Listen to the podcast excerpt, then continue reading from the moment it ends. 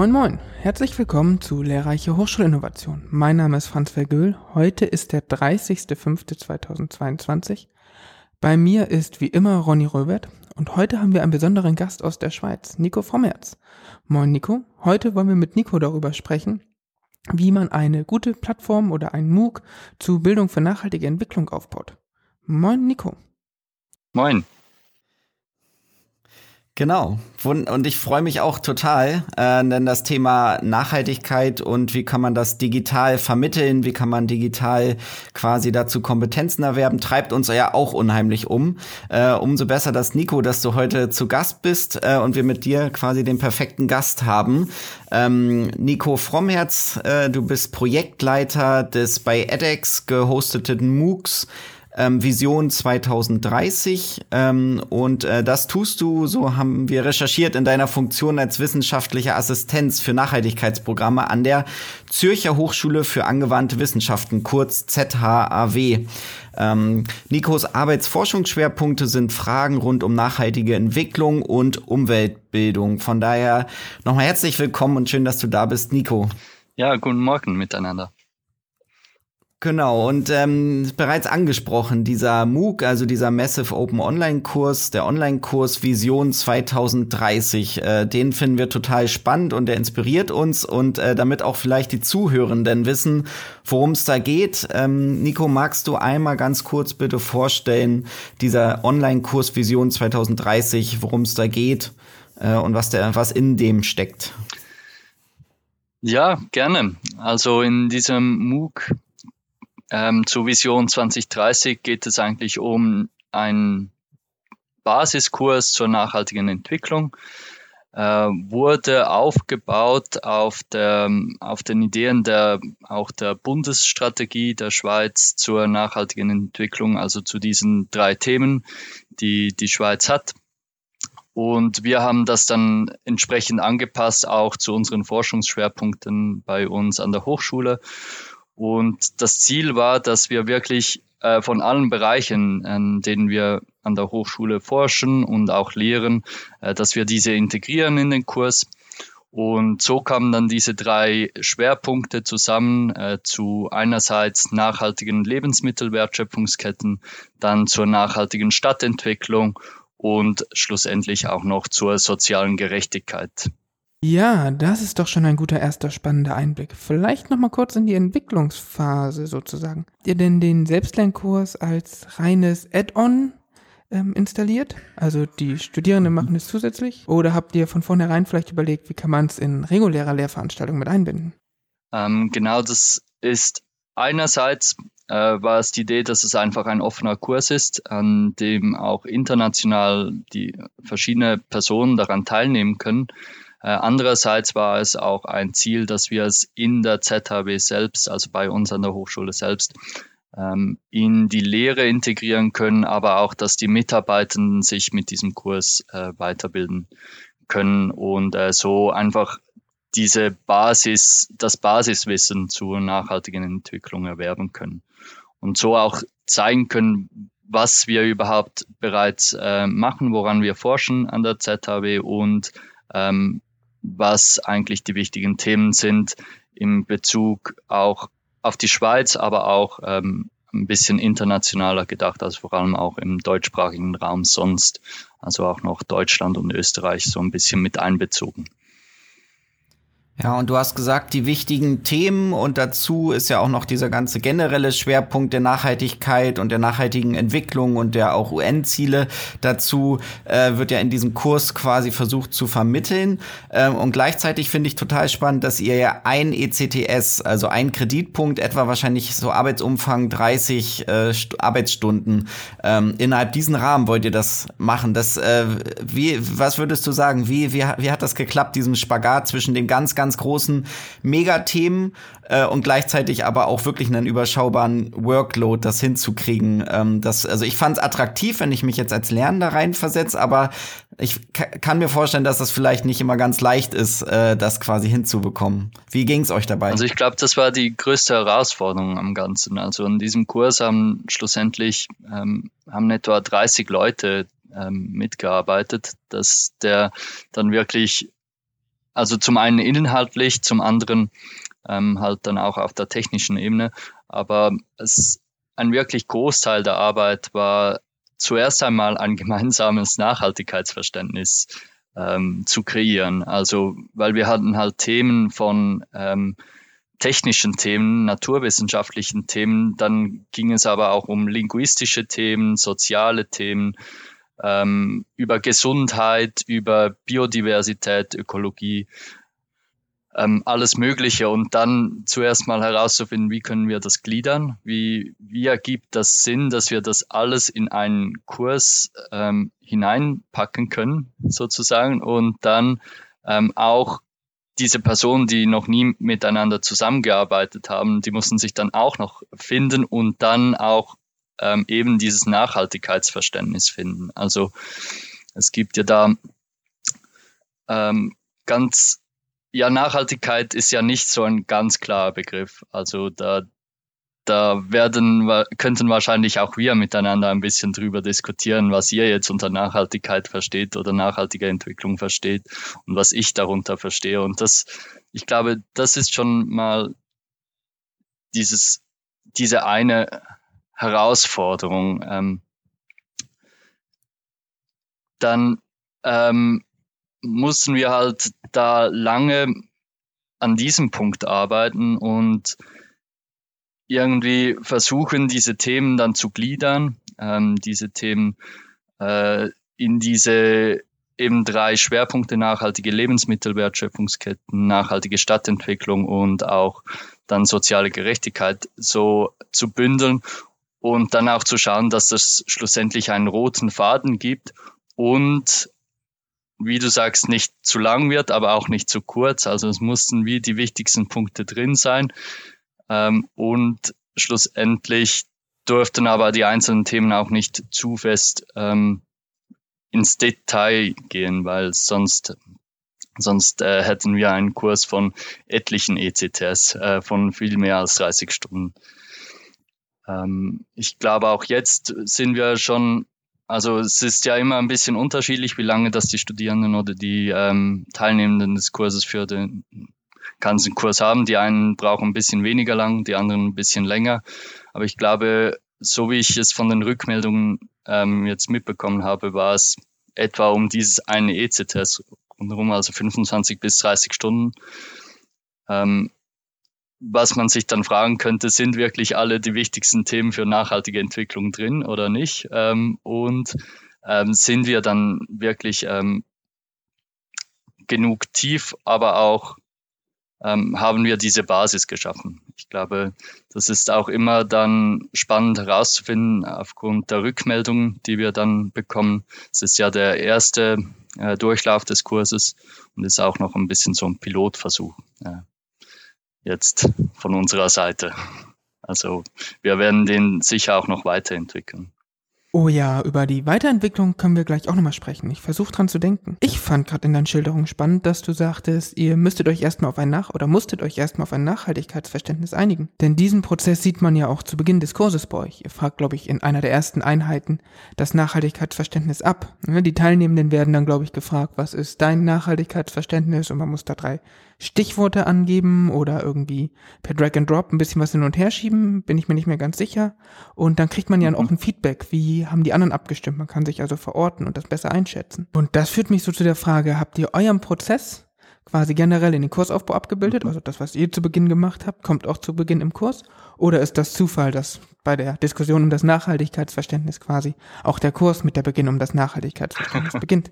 Hm, ich glaube, es ist kein Zufall, aber es ist auch nicht unbedingt das, was wir jetzt gemacht haben für, ähm, ja, wie wir den Prozess gestaltet haben innerhalb, sondern es ergibt auch einfach Sinn. Es war auch die Idee, dass der Kurs jetzt nicht für Leute sein sollte, die sich mit all diesen Themen schon ähm, etlich lange beschäftigen, sondern dass das auch ein Basiskurs ist, ein, ein bisschen ein Grundlagenkurs, den wir in verschiedene Studiengänge einbetten könnten oder den Leute auch ähm, durcharbeiten können, welche sich noch nicht so stark mit nachhaltiger Entwicklung beschäftigen. Darum war es einfach sinnvoll, auch anfangs so ein bisschen das Grundverständnis über nachhaltige Entwicklung weiterzugeben. Und eben weil es nicht so unglaublich klar war ähm, oder klar ist, was jetzt nachhaltige Entwicklung bedeutet. Es gibt ja schon diese ähm, ja, 17 SDGs, diese ähm, Ziele für nachhaltige Entwicklung der United Nations.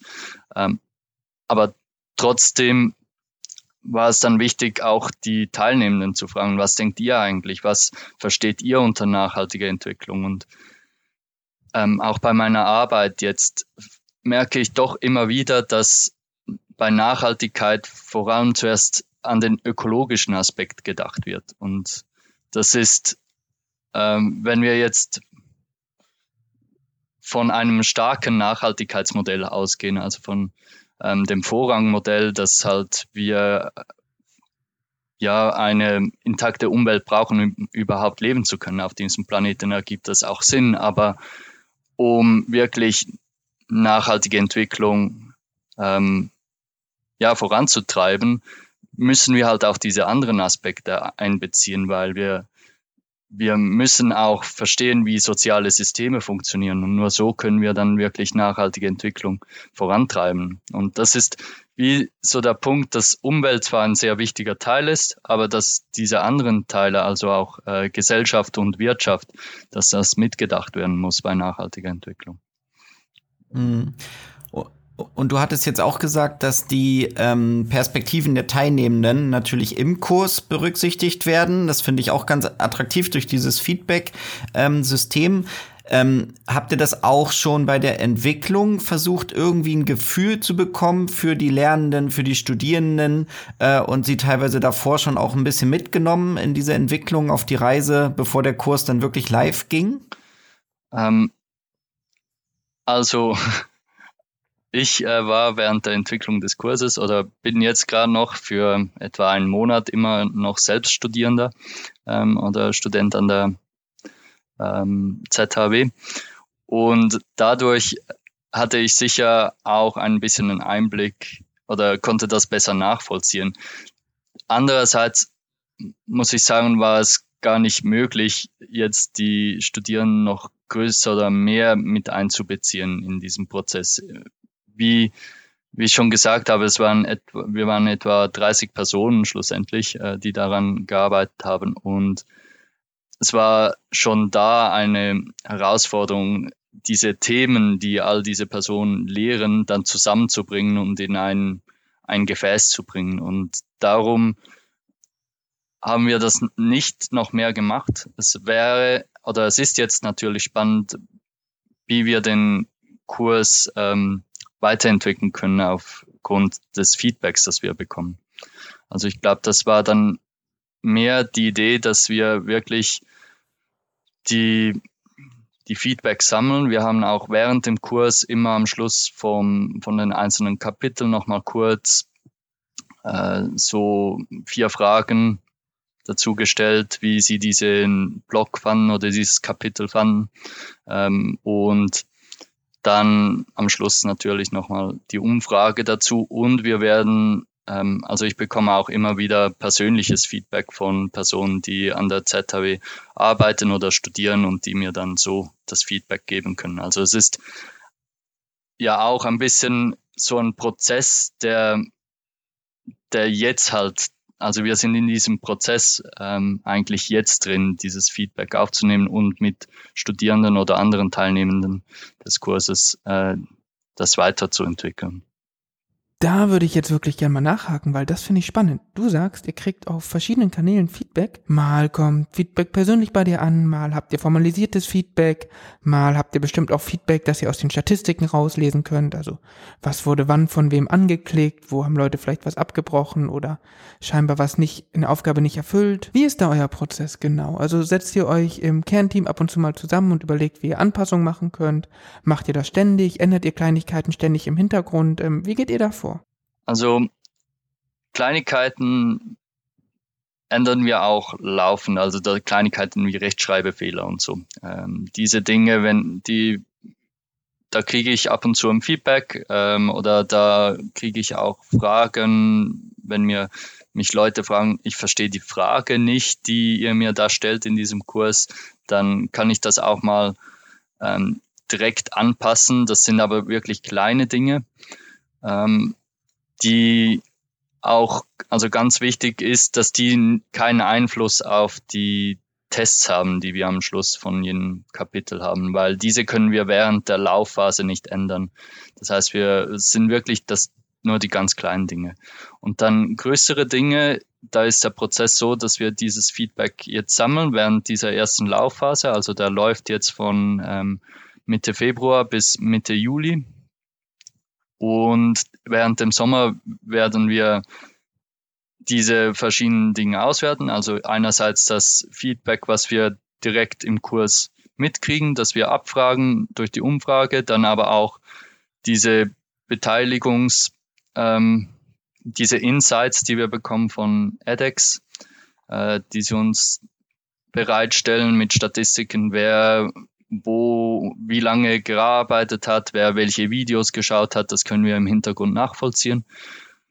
Ähm, und dann aber auch, ja, eben diese persönlichen Feedbacks, die wir bekommen. Ähm, diese werden wir ähm, zusammen sammeln und dann schauen, wie wir das über den Sommer bis zur nächsten Phase, die dann ähm, im September wieder starten wird, äh, wie wir das integrieren können und dann vielleicht auch, wenn wir merken, da braucht es größere Anpassungen, äh, dann werden wir das planen ähm, für dann die, ähm, die dritte Laufphase, also dass wir zwischen der zweiten und dritten Laufphase dann ähm, nochmals eine größere Überarbeitung machen. Aber das konnten wir bis jetzt nicht abschätzen. Bis jetzt haben wir auch nicht ähm, Feedback bekommen, dass der, dass der Kurs gar nicht funktioniert in sich. Ähm, Sonst hätten wir da schon äh, etwas geplant für den Sommer, aber bis jetzt sieht das Feedback so aus, als ob der Kurs grundsätzlich funktioniert und es einfach noch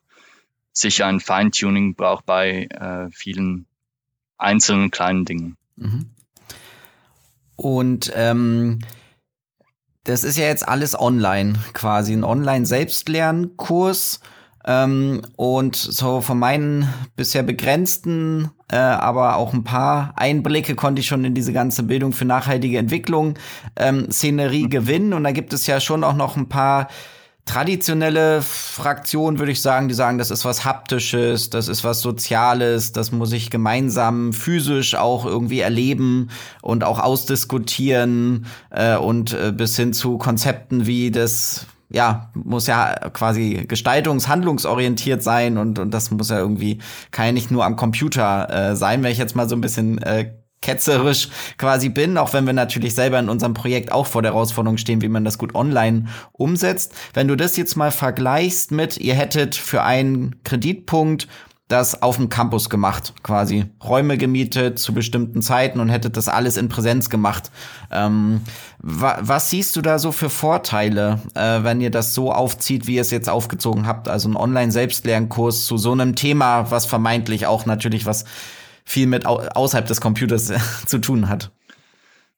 Ja, ich glaube, wir hatten das Thema wahrscheinlich auch ein bisschen anders gewählt. Also was wir jetzt gemacht haben, war ja wirklich, dass wir, dass es darum geht, viel voran das Wissen zu nachhaltiger Entwicklung ähm, rüberzubringen. Es gibt natürlich die Funktion mit den Foren, wo wir irgendwie dann Meinungen abfragen können und so weiter. Aber dieser Austausch funktioniert viel besser ähm, in Unterrichtsräumen oder so in Präsenz.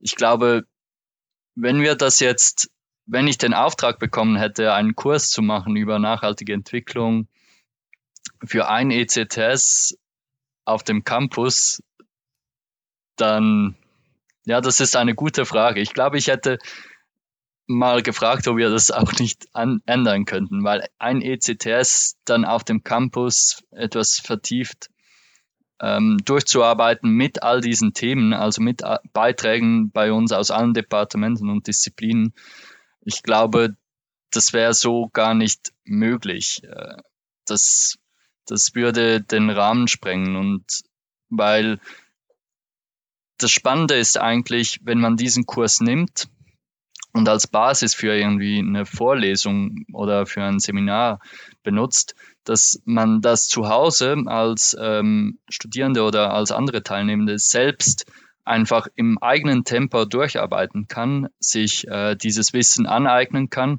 um danach diese Diskussion zu führen, die es unbedingt auch braucht, weil es ja nicht einfach ganz klar ist, was wir machen müssen, weil das ja noch fehlt. Das ist ja das, was die Schwierigkeit ist an der ganzen nachhaltigen Entwicklung, dass wir noch nicht an dem Punkt sind, wo wir einfach sagen können, wir haben hier diese Lösung, wir müssen sie so ein, ähm, einsetzen in der Gesellschaft und dann klappt alles, sondern genau diese, diese Kompetenzen äh, für nachhaltige Entwicklung, ähm, die müssen dann später noch erworben werden. Also mit diesem Kurs können wir vor allem das Wissen vermitteln und auf eine Art, wie halt alle das selbstständig durcharbeiten können und danach ähm, das Grundverständnis haben, um diesen ganzheitlichen Blick auch auf nachhaltige Entwicklung zu werfen. Also dass sie nicht nur in ihrem eigenen Fach äh, drin sind, und ganz spezifisch wissen, wie sie zum Beispiel Photovoltaikanlagen auf einem Dach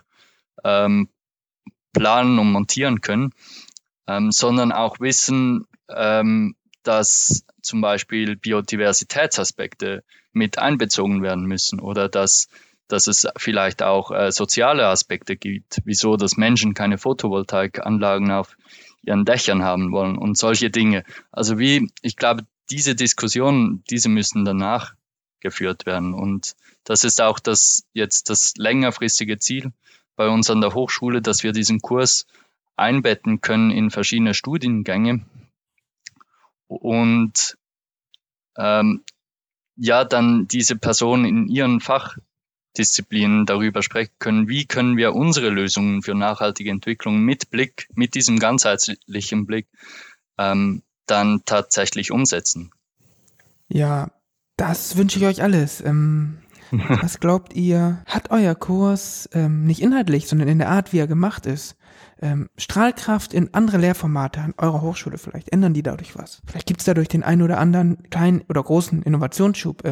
Ja, merkst du davon was in dem Feedback, das du da bekommst, dass andere sagen, ich benutze das oder sowas?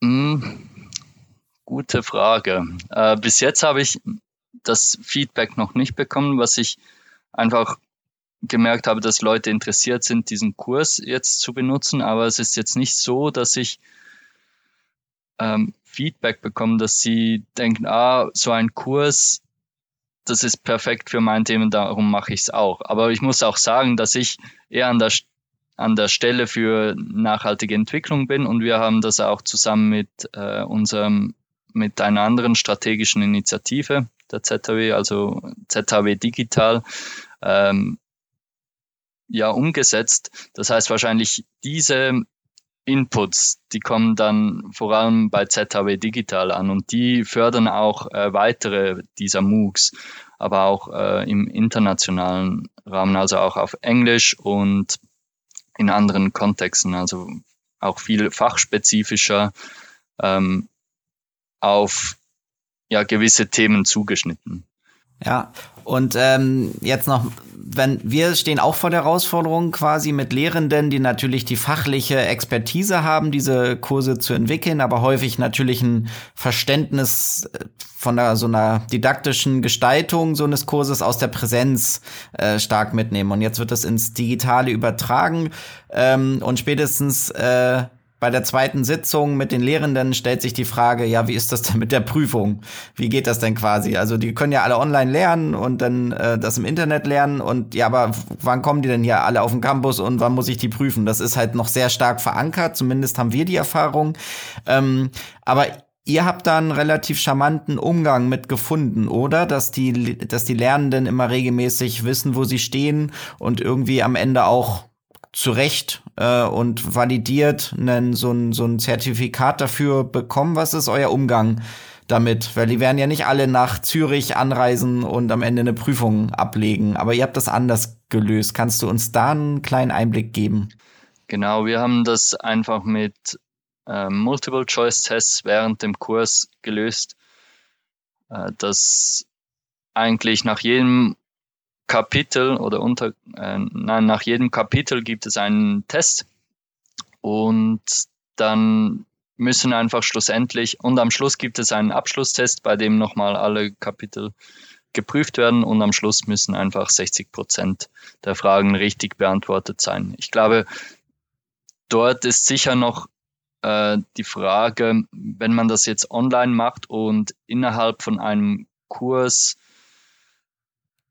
bei dem sich die Studierenden kennen, da kann es natürlich sein, dass auch ja die Möglichkeit zum zum Betrügen da ist. Also da können halt Studierende, die, kann ein Studierender das als erstes machen und dann screenshotten und dann weiterschicken. Äh, ich, wir haben das halt auch so gelöst, war, dass wir das einfach anbieten, dass das ein Zertifikat ist, dass äh, die Studierenden dann nehmen können, um zu sagen, als Testat, dass sie das geschafft haben, also bestanden, nicht bestanden, dass das halt auch keine Noten gibt. Ähm, und ich glaube, das ist schon noch der schwierige Punkt, wenn man das jetzt wirklich als einzelne Hochschule umsetzen will. Darum ist auch eigentlich auch das Ziel, dass der Kurs nicht als alleiniges ähm, Element in diesem, ja, in einer Vorlesung oder in einer Projektwoche oder in einem Seminar ähm, genutzt wird. Also, dass man nicht das einfach ersetzt, das ganze Seminar oder die ganze Vorlesung, sondern dass das als zusätzliches Material da ist. Also das kann man ein bisschen so vergleichen wie ein Skript. Äh, ein Skript, das man einfach durchlesen kann, aber dass halt einfach viel mehr Methoden eingesetzt werden können und dass so viel ähm, attraktiver für Studierende ist, das selbstständig durchzuarbeiten und auch immer wieder mal die Rückmeldung zu bekommen, habe ich es wirklich verstanden, wenn ich diese äh, kurzen Tests mache, diese Quizfragen, habe ich verstanden, was jetzt auf dieser Seite stand? Und falls nicht, muss ich es vielleicht nochmal durchlesen. Und das geht halt alles in einem Skript nicht. Auch Videos ähm, funktionieren nicht in einem Skript. Und ich glaube, man darf das nicht als eine einzelne Lösung sehen, dass wir jetzt alles online und digital machen, sondern dass wir das halt einfach kombinieren sinnvoll. Also dass wenn wir eine Prüfung machen, vielleicht müssen wir auch keine Prüfung machen, sondern vielleicht ist es auch ähm, clever, eine Arbeit daraus zu gestalten ähm, oder ein Essay zu schreiben. Das, das, da gibt es ja so viele unterschiedliche Dinge, wie man etwas prüfen kann. Aber ich glaube, das ist der Teil, an dem wir online mit Multiple-Choice-Fragen halt nicht die beste Prüfung ähm, ja machen konnten. Ja, also ich glaube, das ist eine Herausforderung, vor der wir so auch stehen. Wie viel Multiple Choice wollen wir? Wie verpflichtend soll das sein für alle? Ähm, wie betrugsicher wollen wir es gestalten? Aber auch welche Freiheiten wollen wir vielleicht zulassen? Dem gegenüber steht dann ja so ein bisschen die Haltung. Ähm, warum sollen Studierende ihre Energie jetzt an der Stelle da reinstecken, zu betrügen? Weil das, was wir machen oder abfragen, ist ja jetzt vielleicht nicht unbedingt Rocket Science. Also das kriegt man ja vielleicht auch so hin, ist jetzt nicht so herausfordernd. Da könnte das mhm. Betrügen fast anstrengender sein als das Erledigen der Fragen. Vor der Herausforderung stehen wir also, was die Lernenden angeht, in unserem Online-Kurs auch. Was wir uns in der Vorbereitung noch gefragt haben, ist so ein bisschen, ähm, die Lernenden, brauchen die vielleicht darüber hinaus noch irgendwie so ein bisschen Unterstützung? Also in eurem Fall, melden die sich bei euch? Ähm, haben die Nachfragen? Müssen die betreut werden? Ähm, in diesem Kurs ist jetzt, ist jetzt wirklich so, dass es sehr selbstständig durchgearbeitet werden kann. Also dass, äh, dass es Foren gibt, wo sie sich selbst melden können, dass es auch, wie du erwähnt hast am Anfang, diese Inputs gibt, wo man irgendwelche ähm, Begriffe eingeben kann und dann sieht, was andere eingegeben haben und solche, da gibt es so die Interaktion Sonst Unterstützung gibt es vor allem technischer Seite, wenn etwas nicht funktioniert und ich Anfragen bekomme, dann unterstütze ich natürlich oder wenn es Fragen gibt, inhaltliche Fragen. Was es aber nicht ist, was es auch gibt, ja auf edX und wahrscheinlich, ich weiß gar nicht, ob das sogar noch öfters der Fall ist, dass es äh, nicht diese Self-Paced ähm, Kurse sind, sondern dass es Kurse sind, die über mehrere Wochen laufen. Also da gibt es dann auch wöchentlich äh, vielleicht Tests und dann ist es ein bisschen so wie in einem Seminar oder einer Vorlesung. Dann hast du sozusagen die Hausaufgabe, diese Tests zu machen. Dann gibt es aber auch irgendwelche Zoom-Calls, wo die Teilnehmer dann miteinander über diese Dinge diskutieren können, die sie in dieser Woche gelernt haben. Und dann gibt es auch wöchentliche Tests zum Beispiel. Und das sind, ist aber eine andere Art des Kurses. Das ist natürlich auch möglich. Und auch dort wäre es zum Beispiel möglich, ähm, andere Arten von äh, Prüfungen oder Tests einzubauen.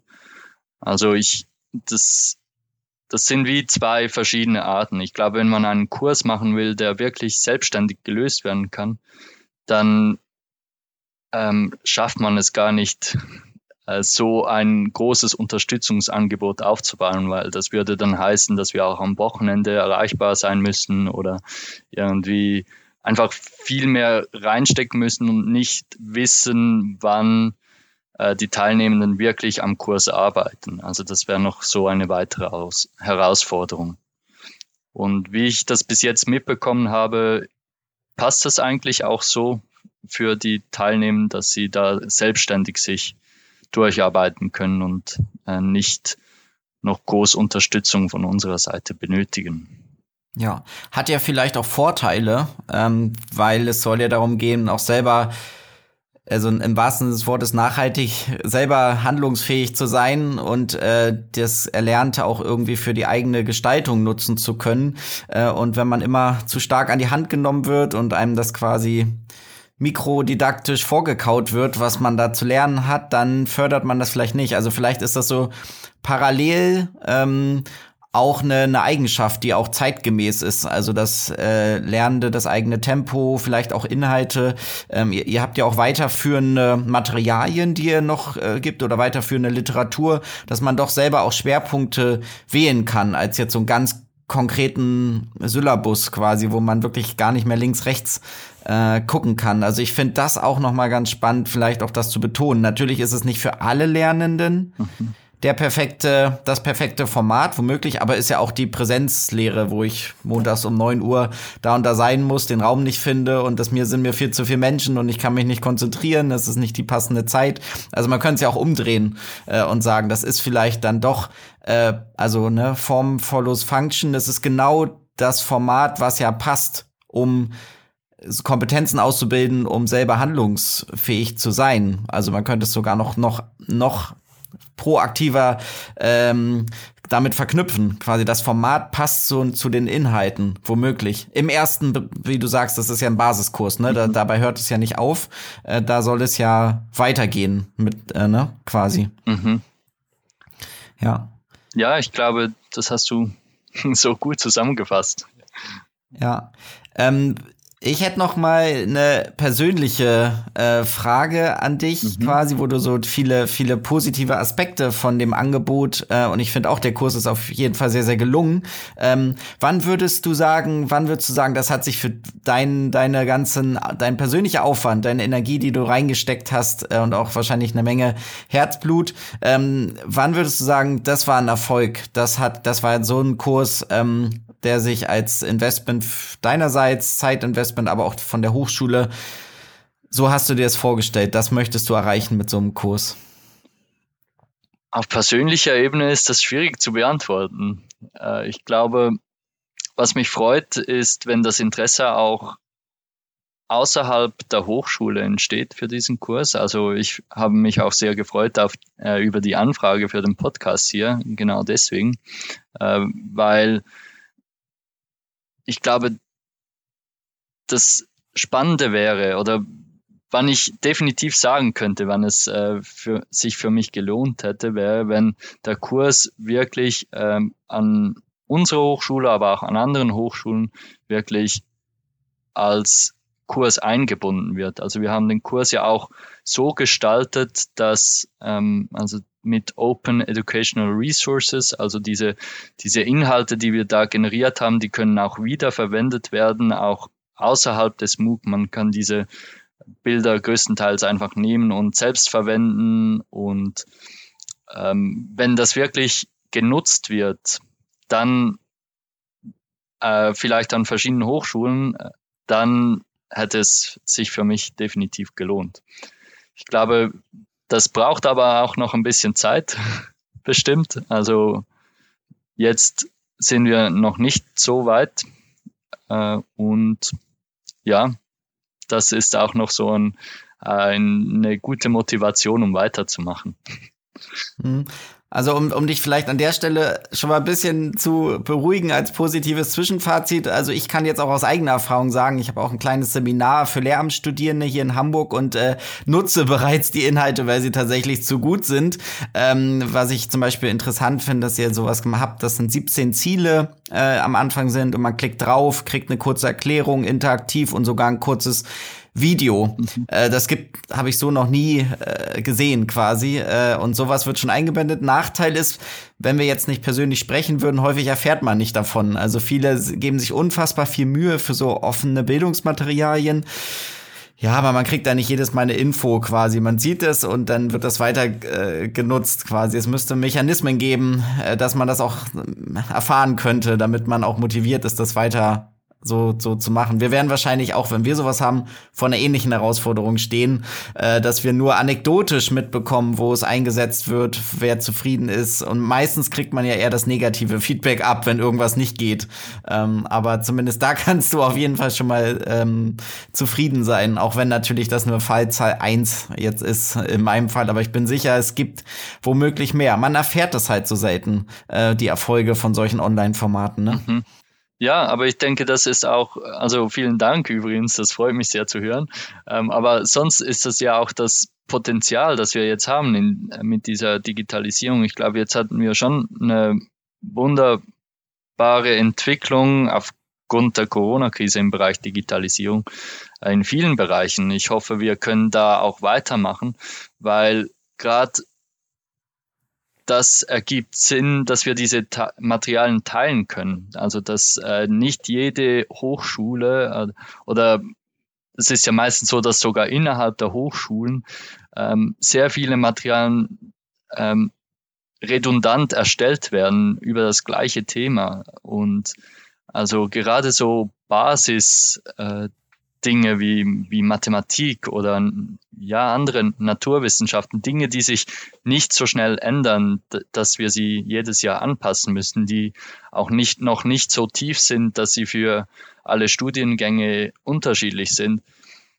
Ich glaube, das ist wunderbar, wenn wir das halt auch ein bisschen zentralisieren könnten und auch ja, für mehr Menschen zugänglich machen können, dass dieses wiederverwenden können und nicht alle ihre eigenen Materialien erstellen müssen. Und wie wir das dann machen können, dass wir ähm, die Rückmeldung erhalten, ob das andere Personen auch benutzen, ja, das ist eine gute Frage. Das könnten wir eigentlich uns mal überlegen. Oder vielleicht gibt es schon Menschen, die sich das überlegen. Das wäre ja ein Appell, der auch hier seinen Platz haben soll. Ne? Also wenn ihr den Kurs macht oder ihr benutzt ihn, mhm. sagt Nico Bescheid, schreibt ihm. Das würde bestimmt alle freuen. Ähm, gut, vielleicht auch hier nochmal eine eher persönliche Frage. Mhm. Du sagtest zu Beginn unserer Aufnahme, du bist noch als Studierende eingeschrieben, also studierst noch. Gleichzeitig leitest du so ein Projekt. Daher spontan die Frage, wie, wie ist das passiert? Also es ist ja jetzt nicht unbedingt mhm. gängig, dass Studierende, zumindest in Deutschland, so ein Projekt leiten. Und dann, dass die auch noch so kompetent in einem Podcast vortragen. Also wenn man dir zuhört, käme man jetzt nicht unbedingt auf dies, den Gedanken, du bist ja noch Student. So, sondern ganz, ganz offensichtlich, ähm, kannst du die Rolle als Projektleiter auch ganz gut. Also, wie bist du dazu gekommen? Was hat dich verleitet, das neben dem Studium auch noch zu machen? Weil, also, das ist ja jetzt hier nicht nur irgendwie ein einfacher Nebenjob mit Kaffee holen und Papier in Kopierer schieben. Das ist ja emotional, kognitiv ist das ja anstrengend. Da trägst du ja Verantwortung. Mhm. Also ich glaube, ich weiß nicht, wie das an anderen Hochschulen so ist. Bei uns oder in anderen Ländern auch. Wir haben halt Fachhochschulen, ähm, die auch ein bisschen anders sind als sie, glaube ich, in Deutschland sind, so wie ich das verstanden habe. Bei, in Fachhochschulen ist es bei uns meistens so, dass äh, Leute, die eine Lehre gemacht haben, welche äh, auch einen anderen Stellenwert hat in der Schweiz als in anderen Ländern, dass diese dann noch weiter studieren und äh, die äh, dann meistens auch noch Teilzeit studieren. Also einerseits studieren und nebendran arbeiten. Und äh, das war jetzt für mich einfach so, dass ich halt angestellt bin an der Hochschule äh, im Rektorat und dann für dieses Projekt äh, die Verantwortlichkeit bekommen habe, äh, die Projektleitung zu übernehmen, während ich halt noch äh, nebendran an einem anderen Ort an der äh, Hochschule mein Studium abschließen konnte. Äh, das ist also ja, das ist normaler als man denkt äh, hier äh, an der ZHW oder bei uns an der Hochschule und ich glaube auch an anderen Fachhochschulen in der Schweiz, dass man einfach halt arbeitet und studiert gleichzeitig.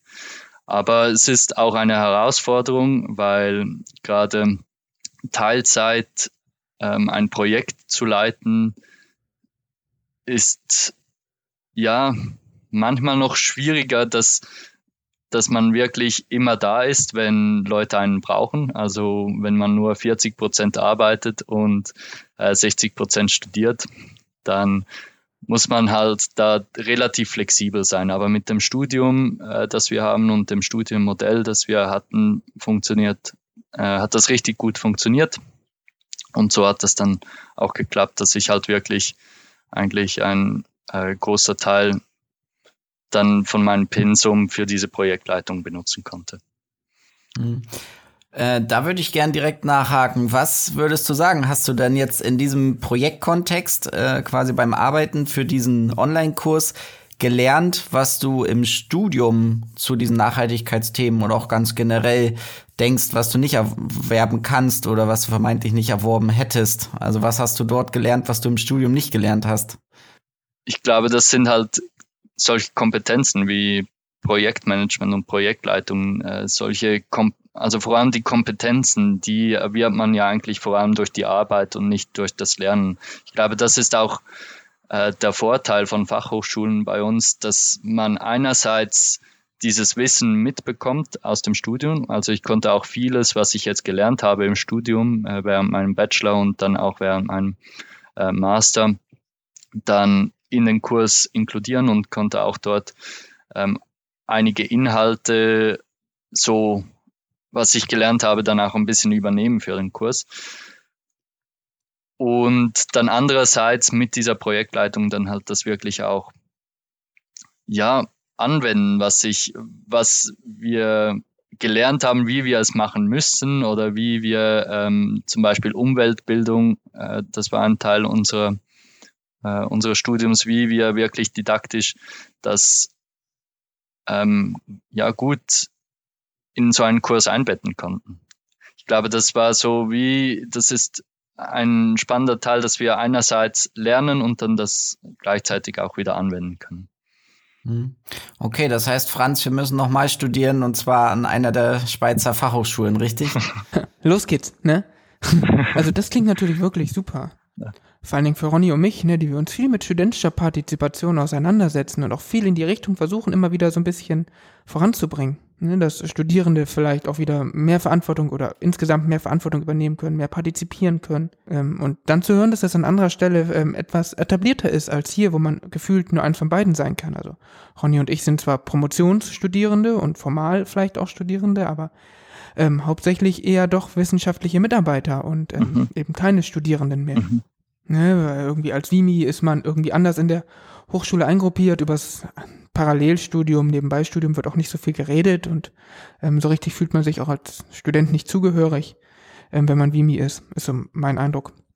Ähm, das ist alles irgendwie ein bisschen anders, als du das schilderst und vielleicht auch nicht ganz so schön, ist mein Eindruck. Also ich höre das gerne, wie es bei euch ist. Ja, also ich glaube, es hat auch seine Herausforderung. Also schlussendlich eben musst du halt dann auch genug flexibel sein, dass wenn du so ein Projekt leitest, dass du dann halt auch mal dann an Wochentagen arbeitest, an denen du nicht offiziell angestellt bist und dann ähm, das ja selbst dir einteilen kannst. Aber es fördert sicher die Kompetenz von selbstständigem Arbeiten. Das auf jeden Fall. Ja, genau das, was die Studierenden ja auch über so einen selbstgesteuerten Online-Kurs quasi lernen sollen. Ähm, und daran anschließend würde mich interessieren, wo siehst du da noch Bedarf? Wo siehst du da noch Möglichkeiten, noch stärker mit Online-Kursen in diesem ganzen Bereich Nachhaltigkeitskompetenzen, Kompetenzen für nachhaltige Entwicklung stärker noch aktiv zu werden? Also wahrscheinlich habt ihr auch einen guten Überblick bekommen, was gibt's so im Online, im Netz an Lernmöglichkeiten, aber und jetzt habt ihr einen sehr, sehr spannenden, sehr, sehr wertvollen Kurs da quasi ins Netz dazu addiert. Äh, und aber was würdest du sagen? Wo ist da noch Platz für weitere Entwicklung, für auch innovative Konzepte? Du meinst anders gefragt, welche Lücke sollen wir füllen? Oder brauchen wir doch nicht füllen? ja. Also ich glaube, was es sicher noch genug, äh, wo es sicher noch genug Lücken hat, sind dann ähm, einzelne Themen genauer zu untersuchen. Also wir haben zum Beispiel auch von unserer Hochschule einen Kurs zu Aquaponics. Ich glaube, der hat eine Lücke ziemlich gut geschlossen. Äh, aber das ist nur ein kleines Thema, ähm, ja, in welchem die äh, Teilnehmer dort mehr über Aquaponics lernen können. Und ich glaube, aufgrund von den Inhalten von unserem Kurs sieht man überall wieder so kleine Schnitzel, wo man denkt, hm, das wäre eigentlich spannend, an genau hier noch mehr darüber zu wissen. Und ich glaube, dort sind dann auch die Einstiegspunkte äh, für weitere Kurse. Also dann kann man dort vielleicht auch mal online schauen, ob es schon solche Kurse gibt. Zum Beispiel, wenn es irgendwie um Rassismus geht oder wenn es irgendwie um Windkraftanlagen geht oder wenn es äh, um äh, die ja, Reduktion von Food Waste in ja in irgendwelchen Industrieprozessen geht. Also ich glaube, da kann man überall an diesen Punkten anknüpfen und sich dann überlegen, gibt es schon einen Kurs und könnten wir vielleicht hier noch ein bisschen äh, mehr ins Detail gehen. Ähm, für unsere Zuhörenden, die wie ich nicht sofort ein Klingeln im Kopf haben, was ist, sind Aquaponics? Bei Aquaponics geht es darum, dass es einerseits Fische hat in einem Tank, die Abwasser generieren und andererseits ähm, hat es Pflanzen, die Nährstoffe brauchen in ähm, Wasserlösungen, also so Hydroponics, die diese Nährstoffe aus diesem Abwasser aufnehmen können, gleichzeitig das Wasser säubern. Und so kann man gleichzeitig Fisch, Fische züchten und ähm, andererseits auch gleichzeitig zum Beispiel Tomaten ähm, anbauen. Und das sind einfach so Systeme, die dann mehr so Kreislaufsysteme äh, aus der Natur nachahmen sollten. Vielen Dank. Ja, das erinnert mich so ein bisschen an die ganzen äh, Gespräche, die wir auch mit äh, Forschenden und Lehrenden haben, wenn es darum geht, wo könnte es einen kleinen Schnipsel quasi einen neuen möglichen Online-Kurs geben. Und das sind alles so häufig Technologien. Wir sind jetzt eher auch an technisch, häufig technisch orientierten ähm, Unis aktiv. Und dann sind das so Technologien, die werden so ganz logisch, rational beschrieben und dann ist das und das passt dazu und das ist dann alles ganz gut quasi. Und dann äh, steht man mal davon und denkt, ja, dann dann muss es da wohl mehr von geben. Das scheint doch irgendwie alles ganz sinnvoll zu sein. Das scheint mir wie ein weiteres Beispiel äh, dafür zu sein. Ähm, wie geht's dir damit, wenn man immer wieder diese ganzen Beispiele hört und sagt, da müsste es jetzt doch eigentlich noch ähm, die Lösung, die müsste so und so doch einfach vermittelt werden. Und dann denkt man, ja gut, also wie kriegt man da eine gute, einen guten Rahmen hin quasi, ne? Sonst wird das, ist das wie so eine Schau von Superlösungen und man denkt sich, ja, dann müsste man das doch machen, werden doch alle Probleme der Welt gelöst. Jetzt hier im Bereich, äh, in dem Bereich, den du geschrieben hast, und da gibt's ja viele Beispiele für. Genauso im Energiebereich wird dann die nächste Technologie versprochen und dann klappt das. Ähm, wie gehst du damit um? Äh, ja, ich finde es lustig, dass du es mit den technischen Lösungen ansprichst. Äh, ich habe meinen Bachelor also ich hole ein bisschen aus. Ich habe meinen Bachelor in naturwissenschaftlichen Bereich gemacht und äh, dort Umweltingenieurswesen äh, studiert. Und dort gemerkt, wie viele technische Lösungen oder auch sonst Lösungen es eigentlich schon gibt für viele Dinge im Bereich nachhaltiger Entwicklung. Und ich habe mich dann auch immer gefragt, ja, wenn das so super ist, wieso benutzen wir es dann nicht? Und so kam ich dann auch zu meinem Master, den ich jetzt mehr im Sozialwissenschaftlichen mache, weil ich herausfinden wollte, wie können wir das tatsächlich umsetzen, weil viele Lösungen gibt es ja bereits. Wir hätten das technische Know-how hätten wir wahrscheinlich schon von zehn Jahren gehabt, um jetzt die wichtigsten Probleme ähm, ja, wahrscheinlich schon vor 20 Jahren hätten wir die, das meiste technische Know-how gehabt, um die grundsätzlichen Probleme anzugehen. Aber es ist halt auch eine sozial, soziale Frage. Und ich glaube, es ist einerseits wichtig, wenn wir jetzt solche Online-Kurse machen, dass es Leute gibt, die technisch verstehen, wie das funktioniert, äh, wie, wo man einfach zeigen kann, ah, so würde es funktionieren. Aber andererseits müssen wir dann das auch vielleicht, ich weiß nicht, ob der Online-Rahmen, der digitale Rahmen der beste ist dafür, aber herausfinden, wie können wir es tatsächlich so machen, dass es auch in unserer Gesellschaft funktioniert? Wie können wir Technologien ja so vermitteln, dass, dass es auch für die Menschen sinnvoll ist, diese anzuwenden? Und natürlich äh, für die Umwelt dann auch. Also wie, ich weiß nicht, ob da der digitale Rahmen der beste ist. Ich glaube, es braucht auf jeden Fall ähm, irgendeine Art von Diskussion oder irgendeine Art von ähm, Zusammenarbeit und Interdisziplinarität, um solche Probleme zu lösen. Aber es braucht sicher auch äh, solche Kurse oder solche Leute, die das lehren, dass wir wissen, wie diese Technologien funktionieren. Das finde ich ähm, klingt ja nach nochmal einem sinnvollen und guten Appell, aber auch ein bisschen nach dem Schlusswort, dem ich eigentlich nichts mehr hinzuzufügen habe.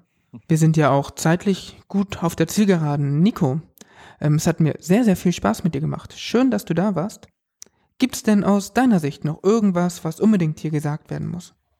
Ja, vielleicht noch ein Ding, wenn man so digitale und öffentliche Inhalte ähm, ja entwickeln will, ich denke, was man nie unterschätzen sollte, ist das Copyright-Thema. Also wie, wenn ihr euch mit solchen öffentlichen Inhalten auseinandersetzt, dann das ist einfach ein Thema, das bei uns jetzt schon sehr wichtig war oder sehr viel Zeit beansprucht hat und gleichzeitig dann auch unser Blick geschärft hat, dass wir unsere Inhalte möglichst offen ähm, ja verfügbar machen wollen.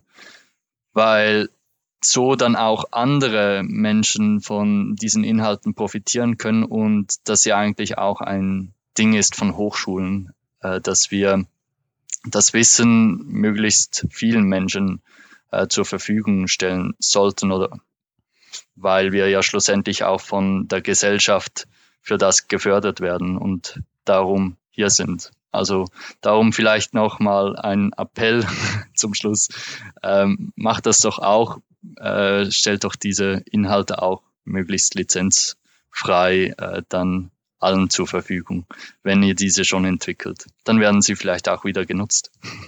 Ja, ein Appell, den wir uns auf jeden, den wir eigentlich nur noch mal doppelt unterstreichen äh, können. Gerade bei dem Themenbereich wäre es ja absurd, quasi, wenn man da mit Wissen äh, und Know-how äh, quasi hinter dem Berg hält, äh, um ein bisschen in Schweizer Metapher aufzugreifen. Ähm, von daher, ja, auch nochmal von meiner Seite vielen, vielen Dank, Nico. Äh, hat Spaß gemacht. Äh, in den Show Notes findet ihr auch den, den Link zu dem Online-Kurs Vision 2030 äh, von der ZHW und vielleicht sogar noch mehr, je nachdem, mal gucken. Und ja, freut uns auf jeden Fall. Wir wünschen viel Erfolg für die weiteren Iterationsschleifen. Äh, der ist ja bereits jetzt schon wunderbar, der Kurs. Kann ja nur noch, äh, nur noch großartiger werden. Und wünschen viel Erfolg äh, bei allem, was ihr noch euch vornehmt. Und vor allen Dingen auch dir persönlich äh, und einen guten Abschluss des Studiums äh, wünschen wir dir auch, Nico. Vielen Dank euch. War schön mit euch zu sprechen. Genau, dann äh, ja, alles Gute auch an die Zuhörenden. Äh, bleibt äh, zuversichtlich und äh, auch weiter gesund und wir hören uns bald wieder. Bis dann, tschüss. Tschüss. Tschüss.